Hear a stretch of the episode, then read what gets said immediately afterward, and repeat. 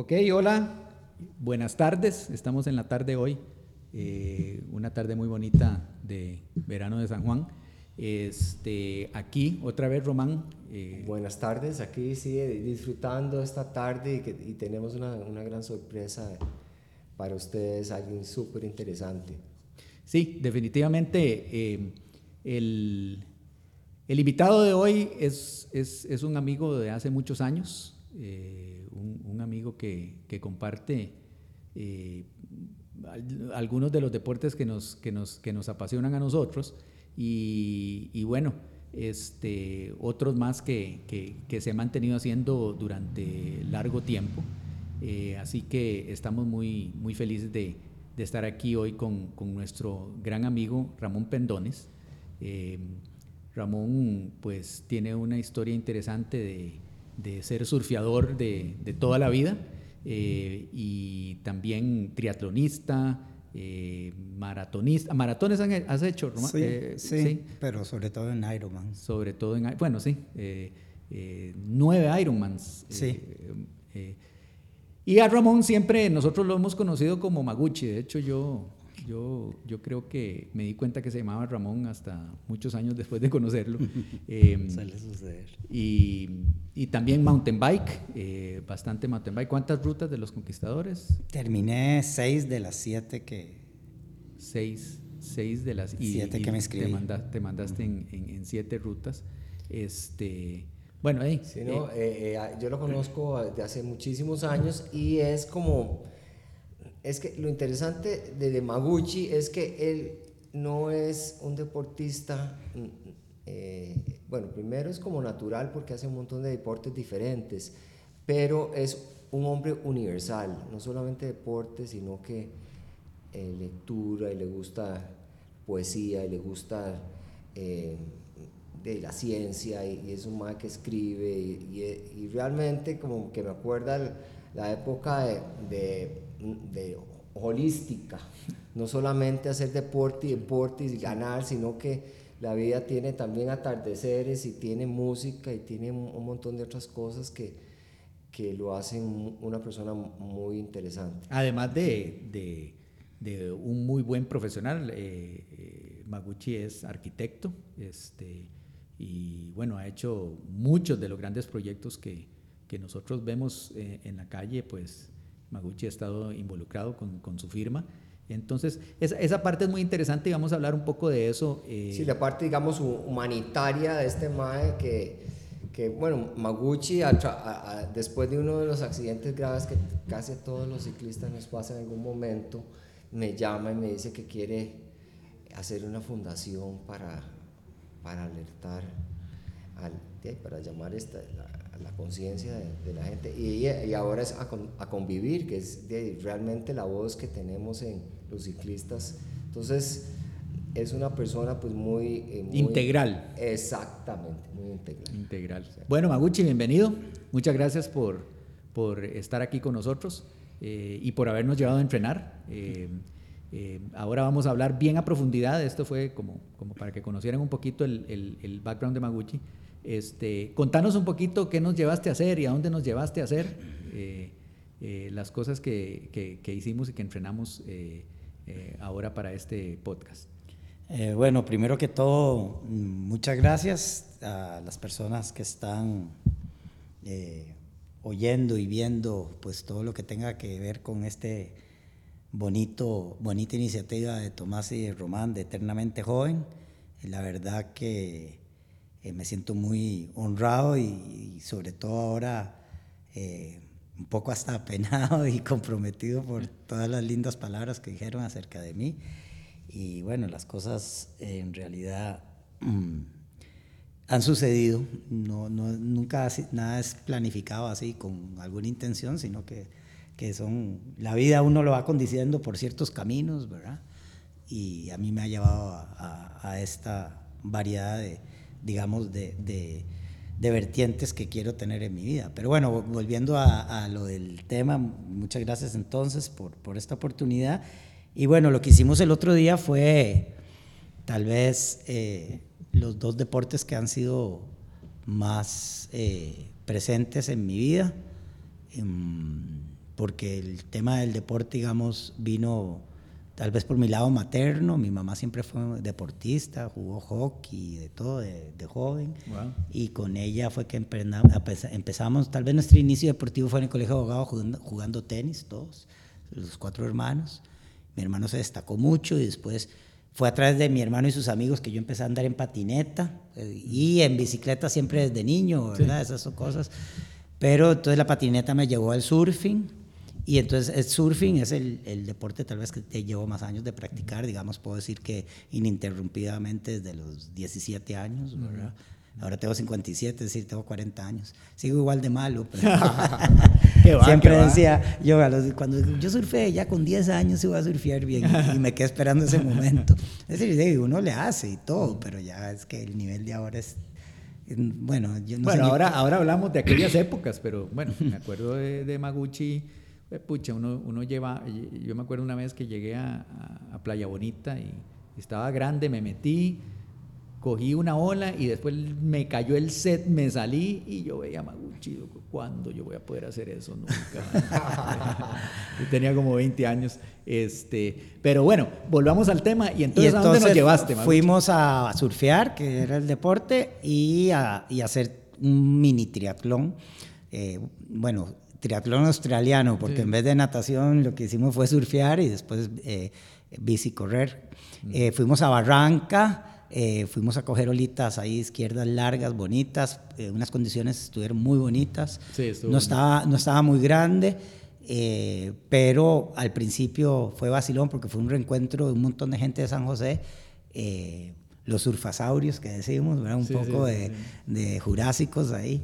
y, y entonces estuvo bonito ese ambiente. Ya después eh, ya se craudió y ya viene la parte más competitiva y mucho local, entonces ya y ahí no se disfruta tanto. Para los que no saben de, surf, craudiar significa que se llenó de gente. Ah, sí, sí, sí. sí. Entonces hay que, hay, que competir un poco más por la por La ola Al principio todos éramos como amigos, entonces hasta se puede, hasta, hasta compartimos algunas olas juntos. Exactamente. Pero ya cuando eh, pues entran los más jóvenes y los más competitivos, Dios guarda se meta alguien ahí, porque ahí es como un crimen. Sí, y, y, eso, digamos, esas son las cosas que uno, digamos, cuando empieza a surfear le gustan y todo, pero también con el tiempo uno aunque se mantiene activo y todo y es competitivo, ya, ya el ser competitivo no es el objeto. Entonces uno prefiere más disfrutar que competir por competir. Eh, pero entonces, y además físicamente uno ya no está con los mismos niveles de explosividad que a los 20 y a los 30 años. Entonces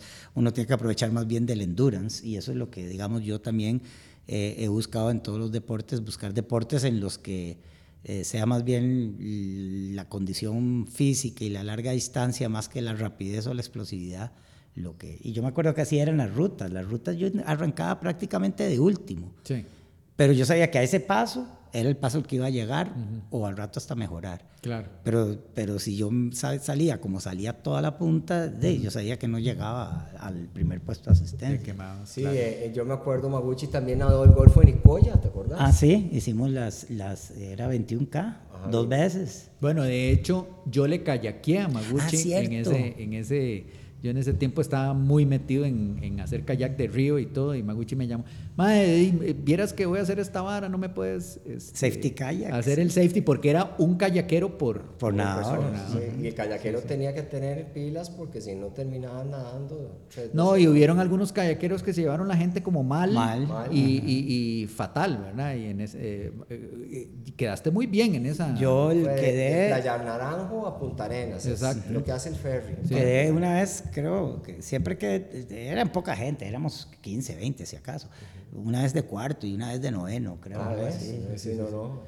Sí, le fue, le fue. y una vez nadamos los 4.000 metros en equipo. sí, con, con, vos, Dimitri y Miguel, yo, pero yo fui el que me la peleé. Yo nadaba bien, pero ese me fue mal en esa competencia. Pero bueno, no nos fue mal, quedamos en primeros o segundos como equipo, algo así, ah, yo no me acuerdo. Pero ya era la Pero buenísimo, entonces sí, surfeamos ese día. eh, eh, y después nos fuimos ahí por, por el lado de Caldera a, de andar en bici a correr. Exactamente. Ya, con el solcito pegado. Exacto. Eh, y como siempre de ahí me dejaron atrás los, los muchachos. Yo, no le hago mucho la bici. este, Eh, pero no, estuvo muy, muy bonito. Eh, la verdad, te agradecemos mucho ese, esa...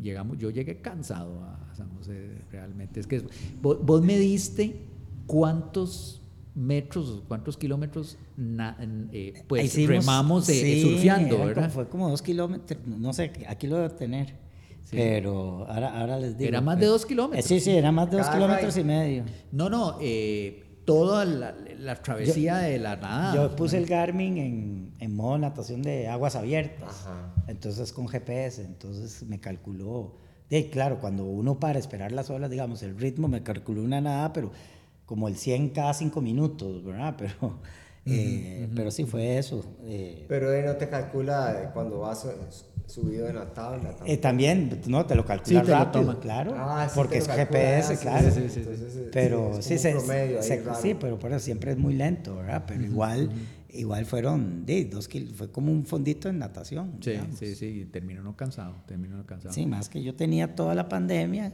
casi de, bueno, solo cuando surfeo, no, no desde... De no nadar. De no nadar porque cerraron las piscinas, después congelé la...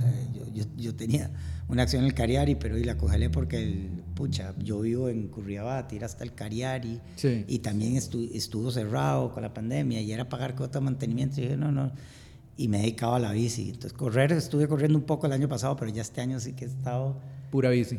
pura bici.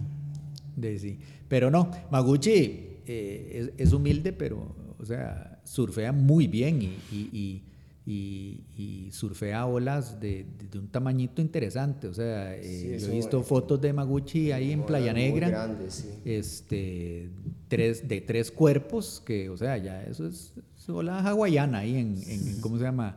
En, en- yo, yo ahí en, en Playa Negra mm, me meto a la cabeza, ya más, más de la cabeza me da miedo ahí ese lugar, más que se han muerto un par de amigos ahí este, en, ese- en esa playa. Cartucho y cuál otro. Eh, otro muchacho el año pasado. Ah, eh, sí, sí, lo sacó mi hijo sí, en sí, sí, diciembre. Un mae que era conocidillo, que usaba longboard, sí, ¿cierto? Sí, Sí. sí, vi que vivía en Nosara. Sí, eh, pero yo siento que ese mae fue como de infarto, creo. Pero, pero bueno, no se sabe. Habían olas.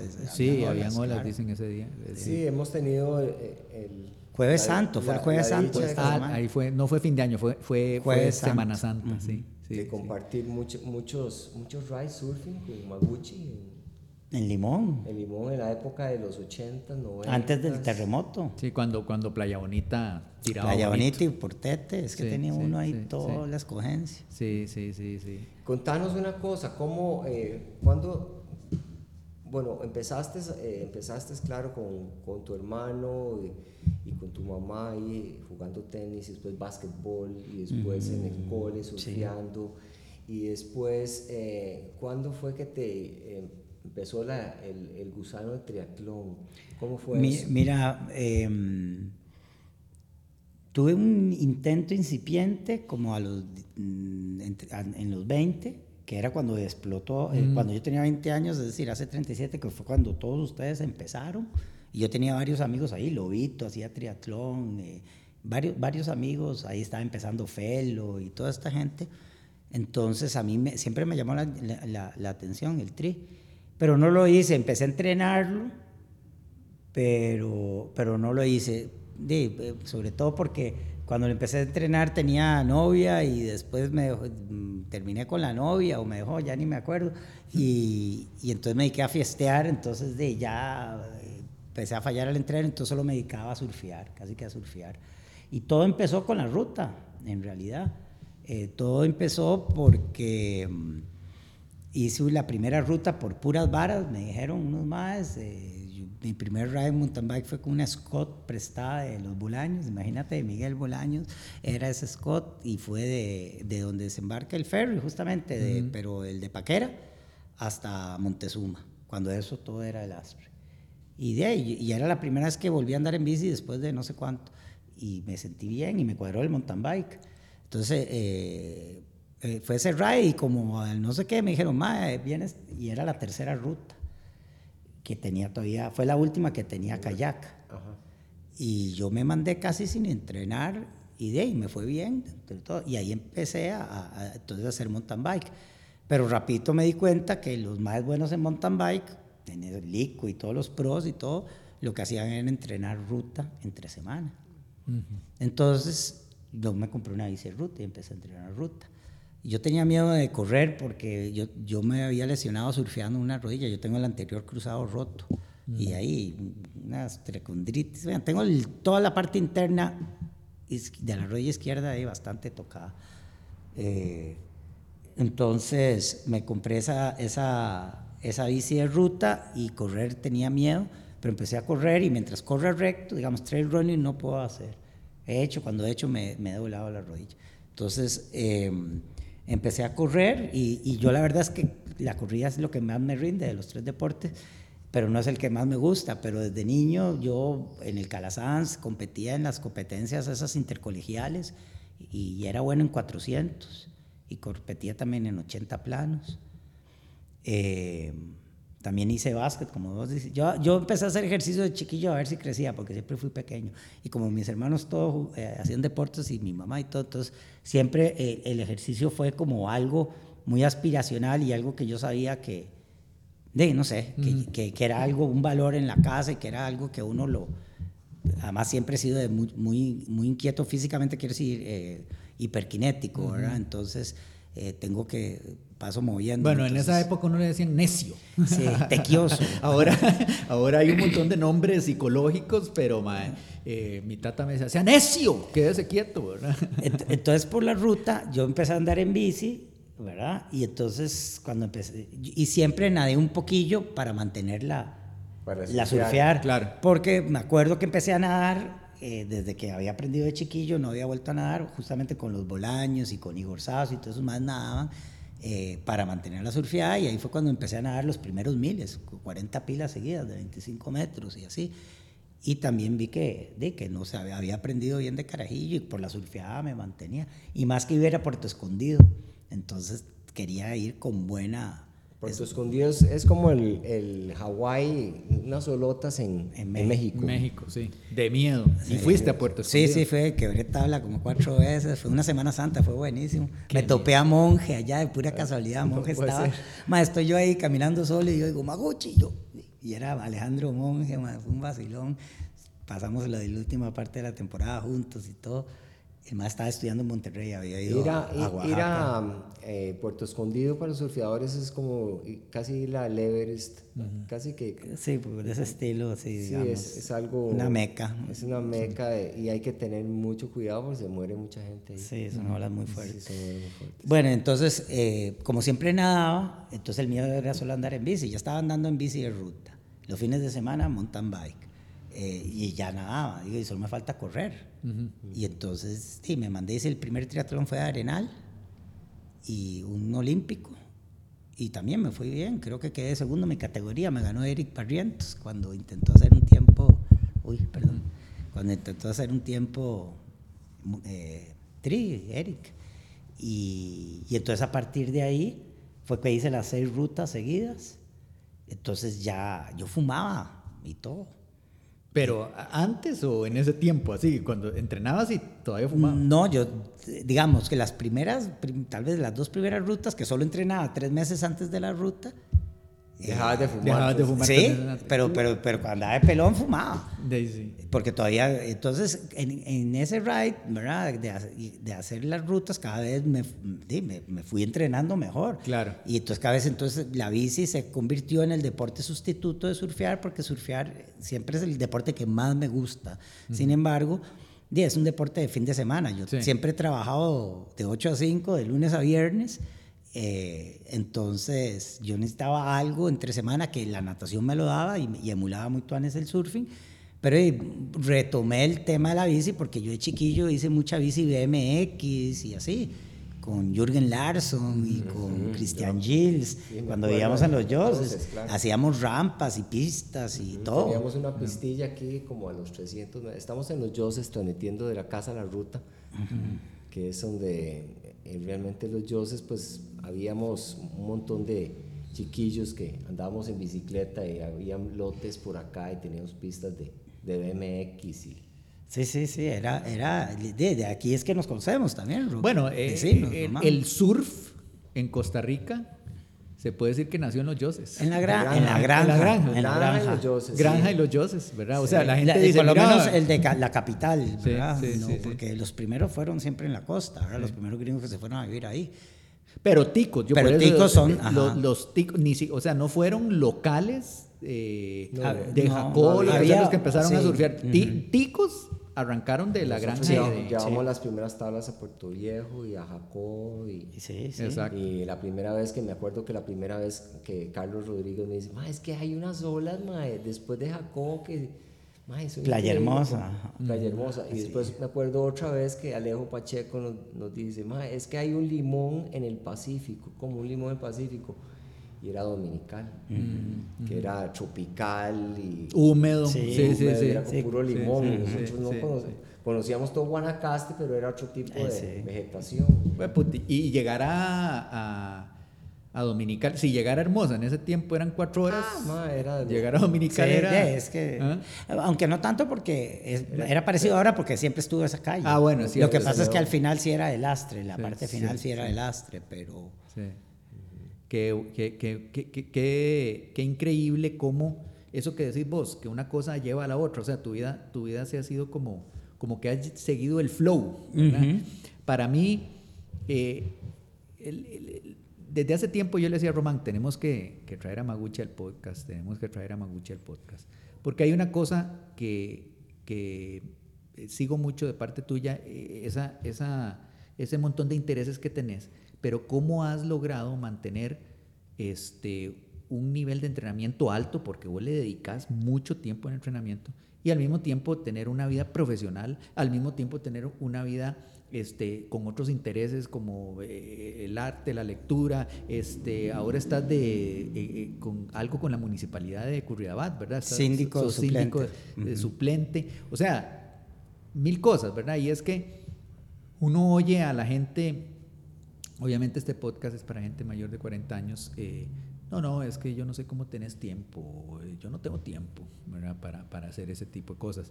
Y, vos realmente todo lo lográs y lo lográs hacer eh, bien. Eh, contanos un poquito cuál es, digamos, yo sé que es difícil, pero ¿cuál es la fórmula como para sacar tiempo para todo? Ah, tenés familia, tenés hijos, o sea... ¿Cuántos- eh, contanos de tu familia, ¿quién es- o sea, quiénes son tus tengo hijos. tres hijos, Juan Ramón, José María y Mariola, tienen 21, 15 y 9 respectivamente. Em, y bueno, de dos matrimonios, eh, tal vez es eso. Algo sufre. el resultado de, de tanto de- dedicación a muchas cosas. No, no, de hecho, de hecho el tema más, más difícil es el tema familiar, el tema de la, de la, de la demanda de tiempo y lo que hay, las responsabilidades que uno tiene como padre. Eh, uno llega a acuerdos. Yo me acuerdo cuando estaba casada y estaba casado estaba haciendo Ironman. Por ejemplo, el acuerdo era que no todos los años podía hacer Ironman, porque eran seis meses que yo me desconectaba de, no de mis obligaciones, pero sí de la, de la convivencia familiar, porque eran, por lo menos el sábado me desaparecía, Claro. porque eran los entrenos más largos. Y además era salir, en la, eh, entrenar en la madrugada y entregar, entrenar al mediodía. Entonces casi que yo veía a mis hijos solo en las noches, cuando Sí. llegaba del trabajo y todo eso, entonces todo eso se complicaba los fines de semana también. Entonces eh, eh, uno llega a acuerdos, era, por ejemplo, entonces el acuerdo era ese, un, un año Ironman, un año no. Eh, con el trabajo siempre he tenido la suerte que, que soy socio donde trabajo, entonces puedo acomodar de alguna manera mis horarios. Eh, a mí normalmente ahora entreno menos que cuando entreno para Ironman. Finalmente hago las mismas horas, aunque estoy solo haciendo bicicleta, pero tal vez por eso, como no tengo el impacto de la, de la corrida y otras cuestiones, entonces la bicicleta es más noble en cuanto a, a eso, a, a golpe físico, al, al traumatismo que suf- sufren los músculos. Entonces eh, hago menos al día, pero al final de la semana termino haciendo el mismo volumen de horas que cuando entreno para, para medio Ironman, por supuesto. Todavía, eh, y ahora en bici he llegado a las veintipico horas, que es cuando entreno Ironman, y a pura bici. ¿verdad? Pero el, y el secreto es, yo lo, lo supe de un, el papá de, de un amigo mío, que en paz descansa, don Ricardo Umaña. Eh, él, él me expuso una cuestión una vez como a los 16 años, algo así, que yo nunca había visto, que es cuánto tiempo uno dedica al sueño. Y eso que ahora estoy durmiendo más que nunca, porque estoy levantándome temprano, pero entonces entreno al mediodía y entreno menos, porque no puedo, porque es en la hora de almuerzo. Entonces, pero ya no me levanto esas madrugadas. De lo que hay que hacer para esos entrenos es levantarse tres y media, cuatro, cinco de la mañana. Eso es la única manera para sacar dos o tres horas en la mañana. Y en Ironman, que hay que hacer doble sesión casi todos los días, y entonces entrenar otra vez al mediodía o en la noche, como uno mejor lo quiere. Yo a mí en las noches no me cuadra entrenar, así llego más descansado a la madrugada y todo. Eh, entonces, em, este señor me decía, eh, me dijo, ¿cuánto duerme usted al día? Ocho horas. Yo digo, y sí, eso es un tercio del día, 8 por 3, 24. Quiere decir que si usted vive 75 años, pasó 25 durmiendo. Hmm. Piénselo. y eso a mí, claro, uno no puede, la recuperación es la cuarta disciplina en Ironman, ¿verdad? o la cuarta es la transición y la recuperación es la quinta. Eh, entonces, pero hay que llegar a ese, a ese, a ese punto, es decir, eh, cambio los ciclos circadianos, ahora me acuesto más tarde y me levanto más tarde, pero cuando me levanto en la madrugada, que también en momentos dados me, paso toda una semana levantándome cuatro y pico, cinco, entonces esa semana ahí sí, a las ocho, nueve estoy buscando cama, entonces en realidad es administrarse el tiempo, es, es, es sí ser, digamos, bastante disciplinado con los horarios, y igual con el mismo de trabajo, es decir, yo sí, el trabajo lo pongo ante todo, pero eh, trato de no poner reuniones al mediodía digamos, no, mira, ¿qué pasa si nos reunimos dos y media? Yo, mira, no, no puedo a las dos con mucho gusto, o a, las once, once y media, o a las doce no voy a poner, porque si no, de por sí estoy de chicha en la yo. Eh, es decir, es, eh, para mí el, el, el, ejercicio es, yo me acuerdo cuando lo empecé a hacer, cuando quise hacerlo fuertemente, ya de adolescente, aunque nunca le puse tanto como mi hermano ni nada, yo siempre fui como que muy laxo con el ejercicio, pero siempre yo decía, eh, y fue cuando empecé a hacer tri, después de, la, de, con el cuento de las rutas, ya cuando empecé a hacer tri, lo que voy a agarrar es ahora darle socado 10 años al triatlón para que me quede ya la, el hábito en la vida de hacer, de, de, hacer activo, porque yo era muy variable, es decir, yo hacía la ruta y fumaba, surfeaba y fumaba, iba de pelón. Entonces, no fue sino hasta el triatlón que yo empecé, y el triatlón yo lo empecé en el 1999, es decir, eh, ya con 33, 34 años empecé a hacer tri. Eh, entonces yo empecé También ya te llegó la madurez un poco, ¿verdad? Sí. Ya, empieza uno a salir menos. Exactamente, y ya estaba casado y con hijos, entonces también se acomoda uno mejor los horarios. De por sí en las madrugadas siempre eran muchas madrugadas de despertar, de dar leche y todo. Entonces ya uno estaba despierto, ya le daba el biberón, la cuestión o lo que sea. Entonces ya uno aprovechaba y salía a entrenar. Eh, entonces. Escucha, eh, lo, te, te te considero yo, si ha habido momentos en mi vida que he parado completamente de hacer ejercicio y hasta me he engordado mucho y todo eso, cuando, nací, cuando han nacido mis hijos. Sí, porque eso, eso es duro, es duro, eh, la, levantadas en la madrugada y estar trabajando y todo, y seguir entrenando, hijo de Dios, es, es, es, es terrible. Mira, y, y contanos, contanos un poco acerca de, de los lugares más bonitos en donde has hecho deporte? Porque vos has viajado mucho, este, tanto eh, surfeando como, como haciendo triatlón.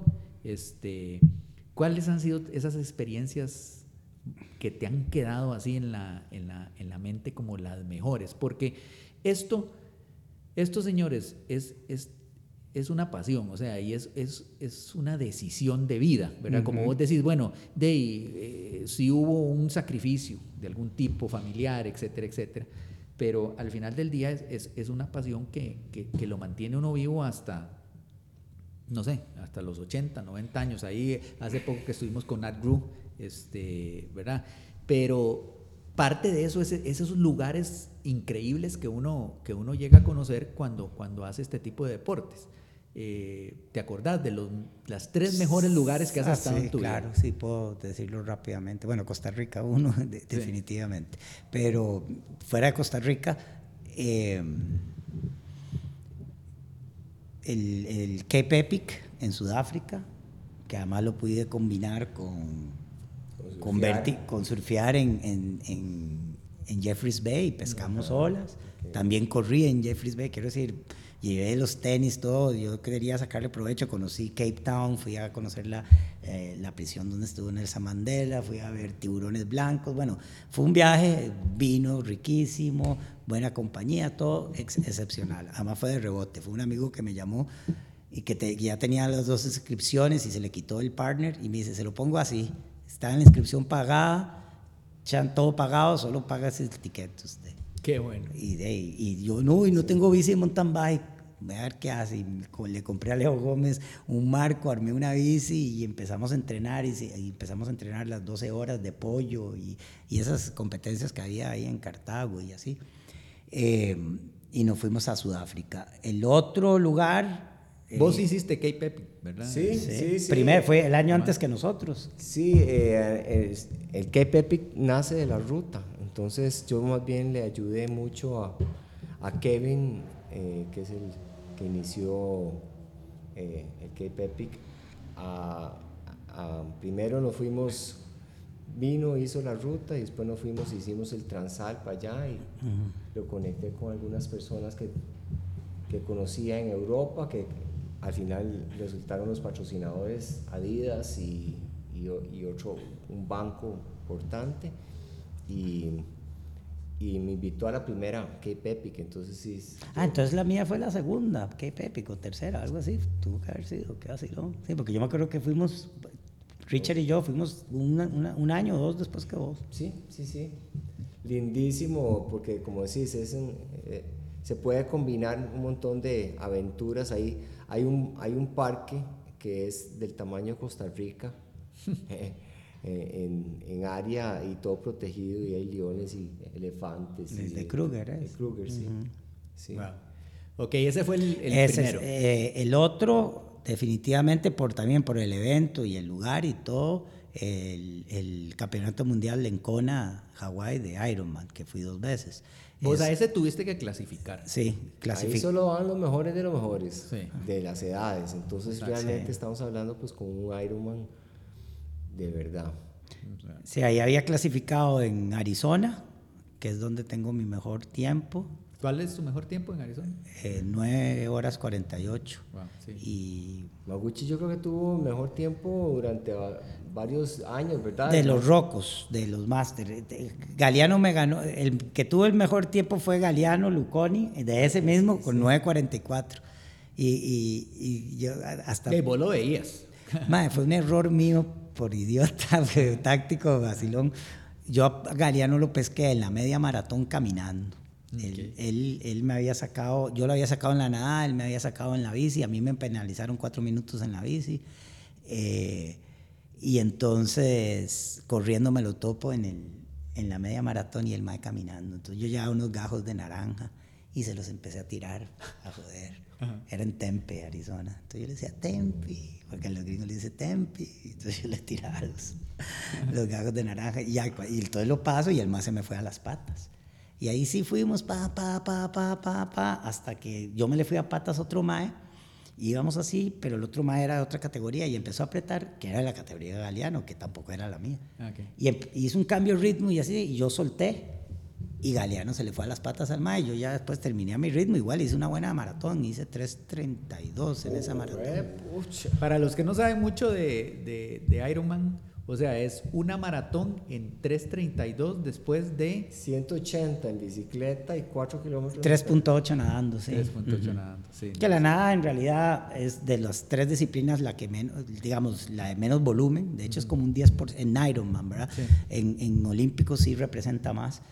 Eh, y entonces, eh, ahí, pero bueno, él clasificó y yo clasifiqué y fuimos a Hawái juntos y lo pasamos bomba. eh, y conocimos toda la isla y todo, no fue lindísimo. ¿Surfeaste en Hawái esa vez? eh? Esa vez cayó Caleto Bolaños, un gran amigo mío, que es- vive en, en, en- en Carolina, pero se fue a ir hasta Hawái para verme competir porque el MAE había hecho tri, siempre había soñado con ir a Con y todo, y fue y me dio la bandera, gracias a él yo tengo, entré con la bandera de Tiquicia y la vara. Y después de ahí nos fuimos a, a Oahu y fuimos a surfear al North Shore, surfeamos en Jabalía. Eh, y fue súper vacilón porque ahí conocimos a un mae, un gringón roco, y ahí nos oyó hablando en español, entonces nos llegó a hablar, ah, sí, Costa Rica, ah, sí, yo di clases de inglés en Costa Rica, y no sé qué, ¿y de dónde vienen? Ah, mi compa viene a hacer el Ironman, y no sé qué. Madre, para no cansarles el cuento, era un de los que, de los que fueron siete o doce, ya no me acuerdo, o trece que terminaron el primer Ironman. Wow. Rabbit, no me acuerdo el apellido ahí, era, no puede ser, era, era, era el, uno de los, de los maes, es más, ese fue el que llegó de último, y el mae nos contó que él llegó y después durmió como 24 horas seguidas.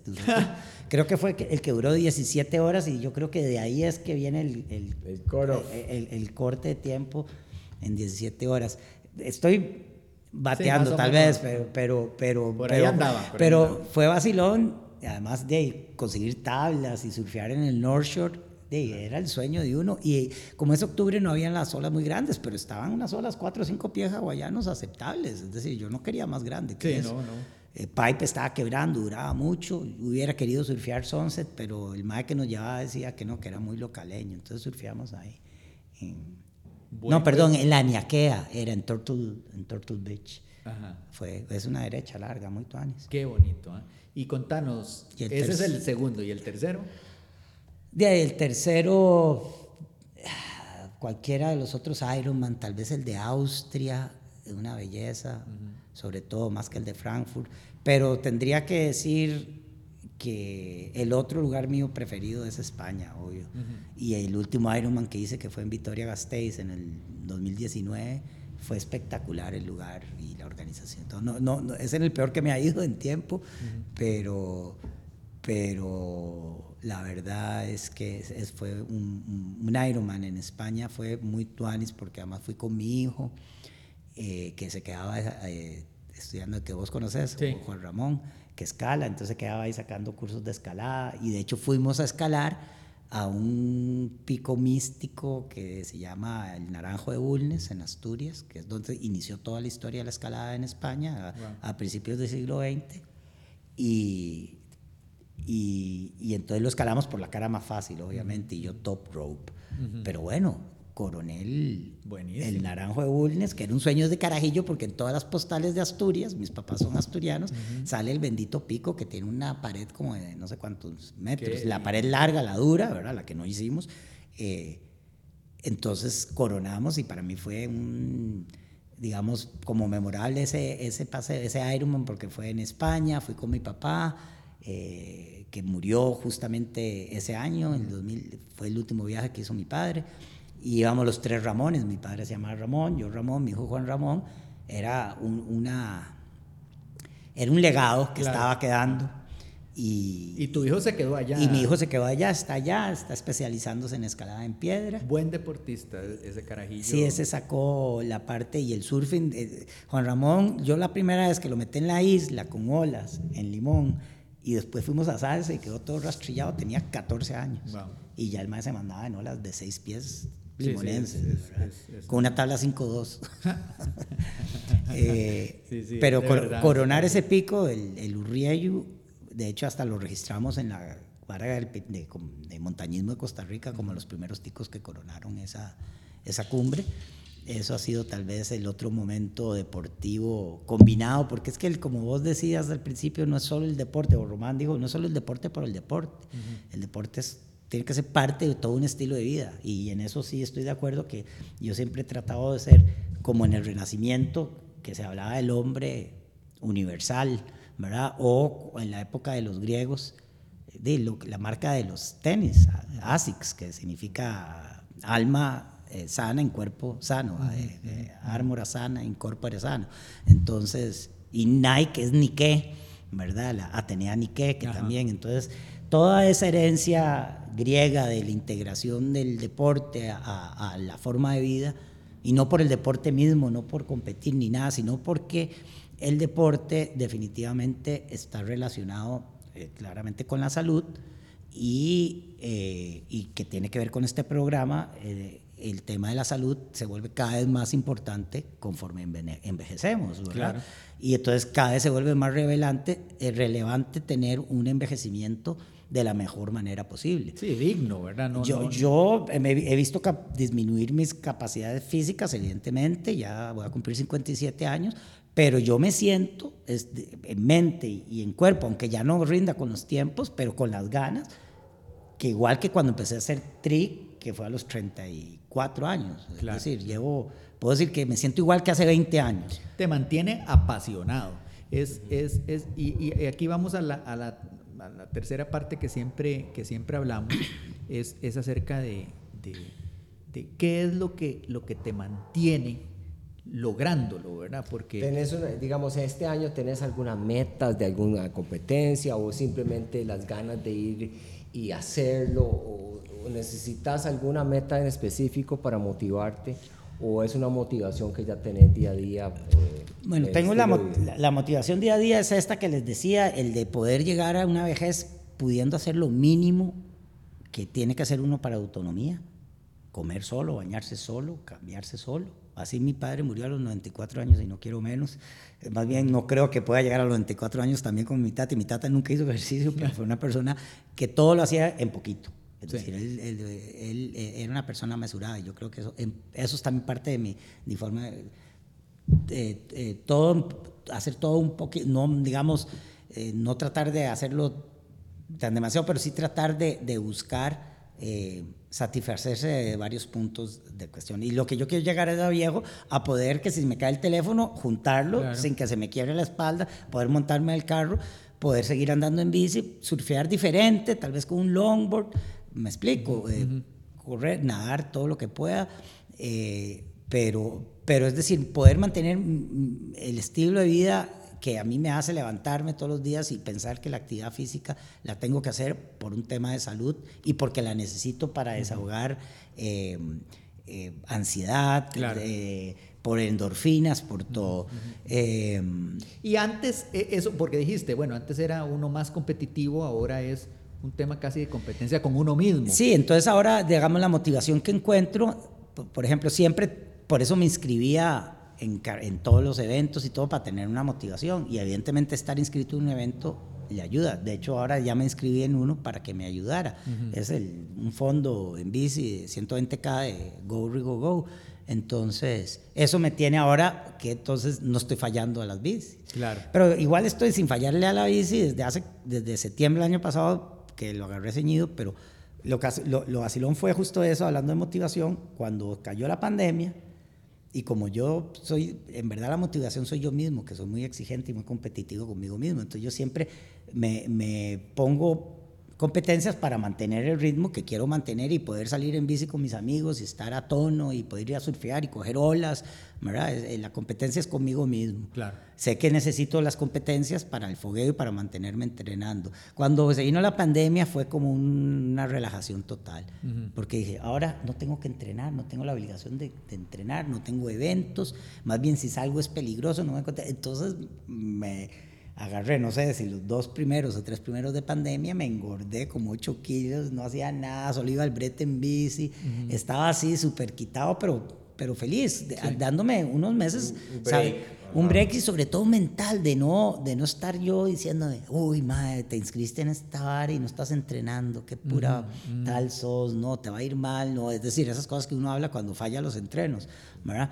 Como no tenía nada, entonces fue como una relajación mental. Cuando entonces volví, andar en bici fue por, por un reto de 30 días en bici, que valía todo, ir al trabajo y todo.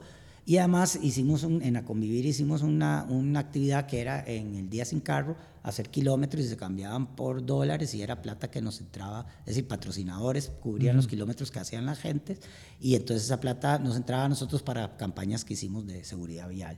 Entonces, esa, esas dos cuestiones en septiembre del año pasado me impulsaron y entonces empecé, bueno, entonces voy a, voy a hacer 6.000, en un total de 9.000 kilómetros este año.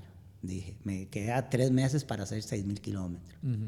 Entonces, tres meses para hacer seis, es decir, que era hacer como 2.000 kilómetros al, al mes. Al mes. En bici que, que ya empieza a ser... eh, Sí, es una carga pesada. eh, sí, de- son como 500 kilómetros por semana. claro. Entonces, eh, ya cuando cumplí la meta, que la meta era llegar a, que es una meta autoimpuesta, entonces yo, Sí. ¿qué me pongo? Y digo, "Ey, siempre he querido hacer 200 kilómetros, que nunca había hecho, lo más que había hecho era 180 en Ironman. Ni entrenando para Ironman, Ironman hay mucha gente que para entrenar Ironman hace 200 y 200 y pico, yo no, entonces yo, no, yo quiero hacer 200. Entonces me dije, voy a hacer 202.1, porque era 2021, como una carajada para borrar el 2020, que, que fue nefasto en muchos aspectos y en otros pues también positivo. Y, y entonces ya la- lo que me mantiene este año, por ejemplo, que todo eso lo sigo pensando en bici más que todo, eh, si quiero hacer otro Ironman para llegar a 10 Ironmans, ojalá clasificar a Hawái una- alguna vez más y hacer un tercer Hawái. Puede que llegue hasta los 13 Ironmans, estoy pensando, porque hay una rifa, cuando uno llega a 13, hay una lotería especial para, que es más fácil de pegar. Entonces ahí tal vez con esa lotería, cuando llegue 13, pueda ir a un 14 Ironman y hacer Hawái. Pero bueno, estoy ahí, que, que sé que voy a hacer Ironman de aquí a, por lo menos, eh, creo que va a ser cuando haga el cambio de edad de 59 a 60 probablemente porque yo ahí también tengo una teoría de- bueno que todo el mundo la tiene es obvia que es que uno El más entra joven de la categoría. categoría, entonces tiene más probabilidades de hacer mejor tiempo Ajá, ¿verdad? ajá. Eh, entonces eh, este año lo que me propuse como meta realista eh, fue bueno quiero hacer 250 kilómetros en el primer trimestre un fondo de 250 eh, y eventualmente quiero llegar a hacer 300, 320 de un solo tiro. Y además es que los fondos que, que me he propuesto hacer es de puerta a puerta, es decir, salir montado en mi casa en bici y volver a mi casa montado en bici con lo que llevo. ¿Y los haces solo? Solo, sin carro escoba y sin nada, y a la vieja usanza. Sí, sí, sí. Sale uno a fondear sin... Sí, sí, Sí, como ahí. antes. Y, y- y todo el día, sale a las 6 Sí, de la sí, mañana sí, y llega a las 6 de la noche. Y lo- la otra meta que me puse como para mantener es que por lo menos mil kilómetros al mes. Para entonces, el año pasado hice 9 mil kilómetros en un año en bici, este año entonces van a ser 12 mil. Hasta quiero llegar a 16 mil, que es justamente otra vez eh, eh, 4 mil por trimestre, cuat- sí, 4 mil por trimestre, que es un poco más, es decir, llegar a, a, a- a- eso es como 1.500 al mes, es, un poco, es aumentar el 50% de lo que estoy haciendo ahora, que son 250 kilómetros por semana, que tampoco es tantísimo, ¿verdad? Para que en horas, al final de cuentas, sí, Claro. sí siempre es arriba de las 10 horas de entreno. Entonces la, la- la motivación, extrañamente en la pandemia la encontré en mí mismo. Siempre, es decir, siempre la tuve en mí mismo, pero, pero no necesité un evento ni nada, sino que yo me puse... Te autopusiste tus propias propios. metas. Exactamente. Es para vos, eh, te Retos estoy leyendo, propios. es importante tener ese, esa motivación de, Ah, claro. de ponerte ese reto, de ponerte... Y ponerle una fecha, porque Sí. si no le pone uno la fecha, entonces, por ejemplo, yo cumplí los 250 el primero de mayo, enero, febrero, marzo. Era, sí, porque era en el primer eh, cuatrimestre que quería hacer. Lo hice, en realidad fallé porque lo hice el primer día del segundo cuatrimestre, pero bueno, valió. Eh, tampoco por eso, es decir, yo me pongo metas y soy como muy disciplinado en esas cuestiones y digo, tengo que entrenar tanto y todo, pero también me doy mi licencia. Si un Claro. día, por ejemplo, viene un amigo a visitarme y todo, yo no le voy a decir, eh, No no, puedo, sí, voy sí, sí, jalando. no, es que tengo que entrenar o no, Sí, no, la vida sí. hay que vivirla todos los días. Sí, porque hasta el ejercicio genera estrés, ¿verdad? O sea, el cortisol se te puede disparar si estás demasiado estresado y, y más cuando estás midiendo demasiado tiempos y midiendo demasiado eh, ese tipo de cosas, podés llegar a tener un, un, un, un subonazo de estrés de, de, de- de- de lo que estás haciendo para no estar estresado, ¿verdad? Que es el ejercicio. Entonces, El único que agarro totalmente así, sin afán competitivo, es el surfing. Pero sí también tuve mi, mi, mi, mi etapa competitiva. Las Sí. primeras años era participar en campeonatos y todo. Y, y ahí fue cuando realicé que mejor me quedaba como free, ¿cómo es? Free, Bueno, sur- free surfer. Sí, eh, eh, empezar a, a- tratar de competir y siendo de San José es, es Es que esa es la vara. Imagínate, agarras un, un local que surfea todos los días, Sí. eh, o sea, en, en un mes surfea más que uno... En un año. En un año. ¿Qué sé yo? O en dos meses. En dos meses surfeando son 60 días. Y, y digamos que uno surfea una vez por, por semana, 52. Es decir, ya es lo más. En dos meses surfean más que, lo, que uno en todo un año, siendo regular. Así es. No, pues... Pues yo creo que ha sido increíble, ¿verdad? todas las historias que tiene y sobre todo eso, que de eso se hace la vida, creo, de, de las experiencias y de los convivios, de, las personas que pasan por, por la vida y lo que uno puede dejar en ellas y ellas en uno.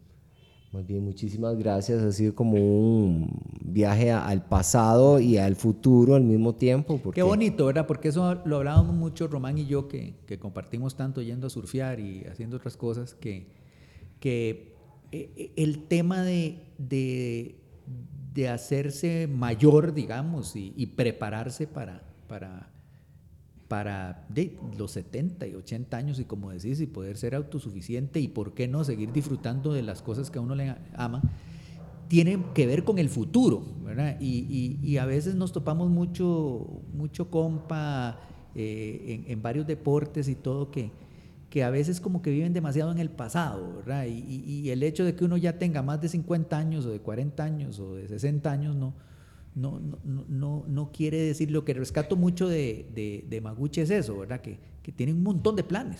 O sea, eh, parece que estamos hablando con un mae de 30 años, que voy a hacer cuatro Ironman más y que voy a hacer no sé qué y, y 300 kilómetros en bici.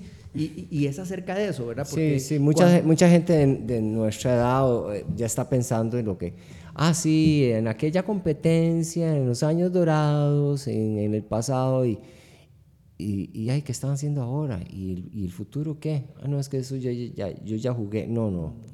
Es, es, bonito recordar, ¿por qué no? Ahora que nos contaste cuando fui a este Ironman, cuando, es bonito recordar cuando eh, se surfeaba el limón, pero eh, es increíble porque realmente pasamos mucho más tiempo hablando de lo que vas a hacer, ¿verdad? Como si tuvieras 15 años, ¿verdad? Y está bien, o sea, yo creo que esa es parte de la mentalidad que queremos que queremos este, proyectar en este programa. Falta mucho todavía, o sea, eh, la ciencia médica ha avanzado tanto que uno lo que está decidiendo es si va a pasar los últimos 30 años de su vida eh, eh, lisiado o activo. Sí. Entonces, y, yo creo que se trata mucho de proyectarse hacia el futuro y decir, no, a mí me quedan 30, 40 años más, los voy a, les voy a dar con todo, cuál, cuál, cuál dejarse, ¿verdad? Entonces, pues, pucha, qué, qué, qué bonito eh, ese mensaje, me, me, llevo ese mensaje y, y, ojalá que les quede a todos los que están oyendo. Y, y agradecerle a Maguchi también porque... Sí, muchas gracias por todo tu tiempo y por... Eh, muy ocupado, tantos kilómetros, tanto edificio, tanta a convivir, o sea, y sacó el chance de, ir con nosotros y, con nosotros y de venir aquí a hacer el podcast, entonces te agradecemos demasiado Maguchi, la verdad. Gracias, gracias y, y bueno, ahí sí, la motivación está en, en mejorar uno cada, vez, ¿cómo es que son frases trilladas, pero oiga, finalmente son siempre dar la mejor versión de cada uno. Y eso se lo agradezco a Estrada, dice el maestro.